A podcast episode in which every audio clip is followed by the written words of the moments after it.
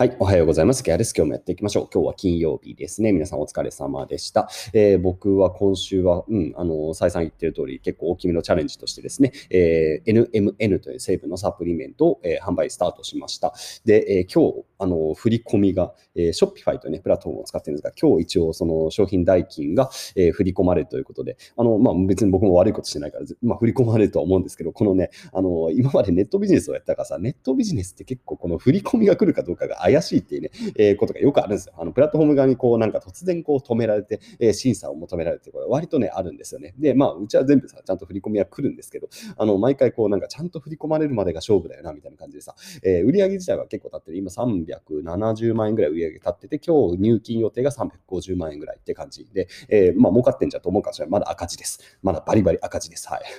なんせ1000万以上かけて作ってるんで、えー、まだ回収完了してないって感じですね。で、まあでもこれ350万入ってきたら、あ、よかったって感じで、えー、まあ来週、今日また発送があるのかな、えー、発送週に2回にしてもらってるんで、えー、発送してもらって、えー、土日、土曜日、かな、えー、土曜日またもう一回、えー、メール登録してくれた方に案内をしようかなと思っているので、まあ、ちょっとずつもう僕一人で、えー、対応してるんで、結構ね、お客さんからの問い合わせがやっぱりそこそこ来てしまうので、え一気にこうアナウンスするとね、本当に僕に全部メールがすごい量が来ちゃうんで、なるべくちょっとずつ売ってるという感じなんで、えもうメール登録してる方も、え少しお待ちください。で、まだ在庫自体はあるんで、ね、多分あの登録してくれた方に全部行ききるかなと思うんでね、えよろしくお願いしますというね、新しいサプリを作って売ってます。で、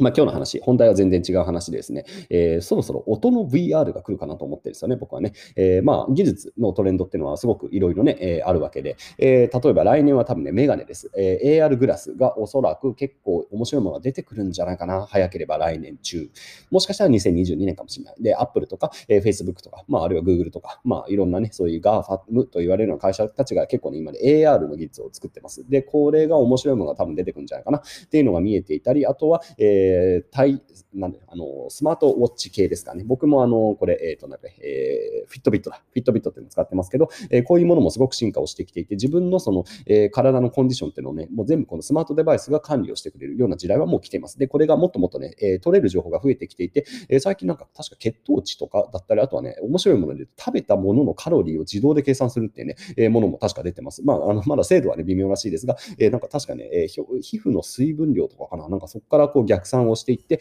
えー、ご飯を食べたかどうかみたいなところから、えどんなものを食べたかみたいななんかアルゴリズムでね、え取っていって、大体のカロリー量が出るみたいな。すごいですよね、えそういうスマートバンドなんかも出てきてるあたりを考えるとね、えあと、あの、アマゾンが作ってるもの面白くて、声。のトーン、声のトーン、声色みたいなものを分析していって、えその人のコンディション、メンタルのコンディションを取るっていうのは Amazon が作ってる、えリストバンドが出てきますね。面白いですよね。えちょっとあなたが最近声が元気ないんじゃないのっていうのを Amazon が教えてくれると、えすごい時代が来ますね。っていう感じでさ、どんどんどんどん新しい技術が出ていくと。で、僕はそういうの大好きなんですけども、一つのね、え注目すべきこととしてね、音の VR かなと思っています。音っていうのはさ、まあ、今これ聞いてるの皆さん何で聞いてますか、えー、イヤホンで聞いてる方も多いかな。で、あとはスピーカーで聞いてる方も多いと。でもさ、なんかこう、薄っぺらいじゃないですか。で、ここには別に臨場感みたいなのってないですよね。僕が目の前で話してるような感じではないじゃないですか。スピーカーから流れてる、あるいはイヤホンから流れてる、そういう風に聞こえてますよね。でもさ、僕がさ、本来何？あなたが目の前にいたらさ、聞こえ方は全然違うですか僕が前にいるようなところから、えー、なんだろう、こう前から僕の声が聞こえて、で、それ、そしてなんだろう、こう空間で反響していってっていう感じ。まあ、会議室で僕と2人と話しているような、えー、感覚と、えー、こうやってイヤホンで聞く感覚って全然違いますよね。で、これが多分ね、変わってくると思っています。え、というのも多分そうですね。え、だから音がどんどん VR 化していって、え、皆さんが、え、まあ今確かね、あの AirPods Pro がちょっとそういうね、臨場感のあるオーディオっていうのは今できるようになりつつありますよね。で、あの、ちゃんと前から聞こえるとか、え、反響音がしてるとかだったりっていうところがね、すごくこう臨場感豊かに聞こえるようになる。え、それがね、多分未来の、え技術であるかなと思ってます。で、なんかね、実際そういうなんか技術開発をしてる方もいるみたいで、先日もなんかちょっと、えー、あの、なんかそんなデモみたいなものをね、見せてもらって、えー、スピーカーがね、えー、もう部屋の中に、え空間の中にスピーカーがね、多分30個とか40個ぐらい小さいスピーカーがね、いっぱいサラウンドで置いてあるんですよ。で、そのサラウンドスピーカーのな、えで、え音情を再現するっていうね、えそういうね、まあ実験かな、実証実験みたいなのを見ました。いや、面白いですよ。僕はそれ体験してないんですけど、本当にあの違う空間、まあ例えば、え東京オフィスの音情を、え沖縄オフィスでそのスピーカーで再現するみたいな感じ。で、なんかそれ意味があるのっていう感じがするかもしれない。やっぱ体験するとね、面白いらしいです。すごく。えー、自分がいる場所じゃない音がリアルに、非常にリアルに聞こえるんですよね。まあ、例えばもうスイッチ一つで、えー、自分が本当に森の中にいるかのような、えー、オーディオの空間っていうのが、え、再現されると。で、それはもう今のさ、そのなんか森の音みたいなさ、えー、なんか何 CD とかさ、CD って先にか、あの森の音みたいなのさ、あの YouTube と探したらあるけどさ、ああいうレベルじゃないですよ。もう本当に VR なんで、もうね、超リアルな音情っていうのが、あらゆる、え空間のものを再現できるようになると。で、それはもちろん収録技術も、え進化をしていく必要があるし、再生の技術っていうのも何か特別なものが必要かもしれないですが、えでも着実にこう、なんだろうな、その音声のバーチャル化っていうのはね、進んでいくと思います。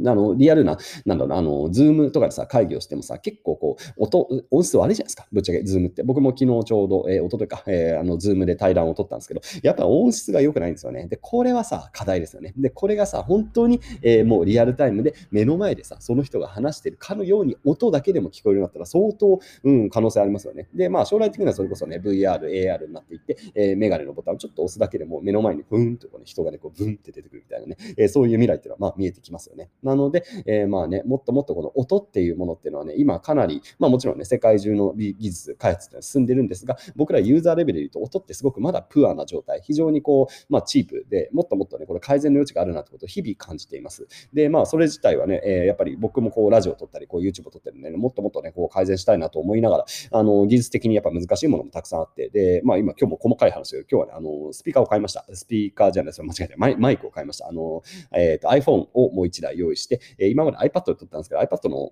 マイクちょっとね、品質良くないんですよね。なので、えー、こっちを変えて、えー、 Voicy というところで、え、流している Voicy 用は、えー、音質がちょっと良くなったと思います。で、またね、今、また新しいマイクも買ってですね、これ YouTube 見てる人は、これね、 Blue Yeti ってね、結構いいマイク、すごい重くてね、ずっしりしたいいマイク、これをね、今導入予定なんで、えー、まあ、ラジオコンテンツの音質は多分かなり良くなるかなと思います。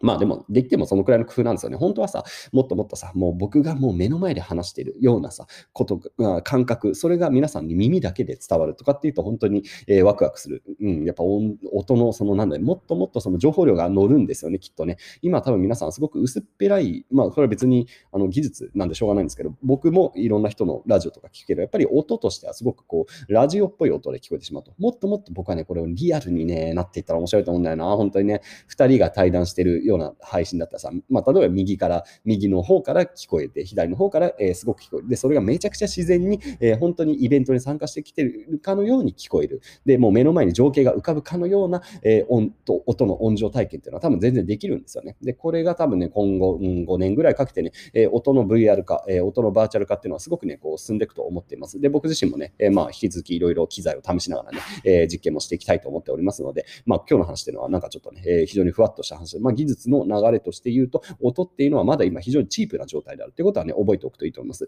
えー、まだまだね、それまあ、 Zoom で会議したら分かりますよね。なんかすごい聞き取りにくいじゃないですか、そもそもね。で、なんか、なこれ何なんだろうみたいな感じがしますよね、 Zoom でやると。もっとね、これ、もっと聞き取りやすくなってもおかしくないし、それのそうバーチャル化っていうのはね、多分すごくあの改善の余地があるなというふうに僕は思ってるんでね、えー、引き続き音の、えー、テクノロジー、これについてもね、えー、引き続き、え、ウォッチをしていこうかなと思っているという話でございました。よし。さて、えー、今日は動画を撮ろうかな。えー、動画を、もう毎日動画撮ってますね。はい。動画を撮ってサプリを売ってという感じで、えー、もう本当やることはもう仕事しかないね。うん。まあ楽しく仕事をしてるんで、振り込みまだかな。振り込み来ねえな。これ怖いな。振り込み来てくれと、いや、来るんだけどね。いや、来ますよ。あの、ショッピファイから振り込みが来るんですが、いや、これちゃんと振り込まれるかどうかも、振り込まれるまでが遠足ですみたいな感じですよね。えー、ビジネスはね、えー、振り込みが来たら安心して、えー、動画を撮れるということで、えー、今日も仕事を頑張っていきたいと思います。それでは皆さん、良い一日を。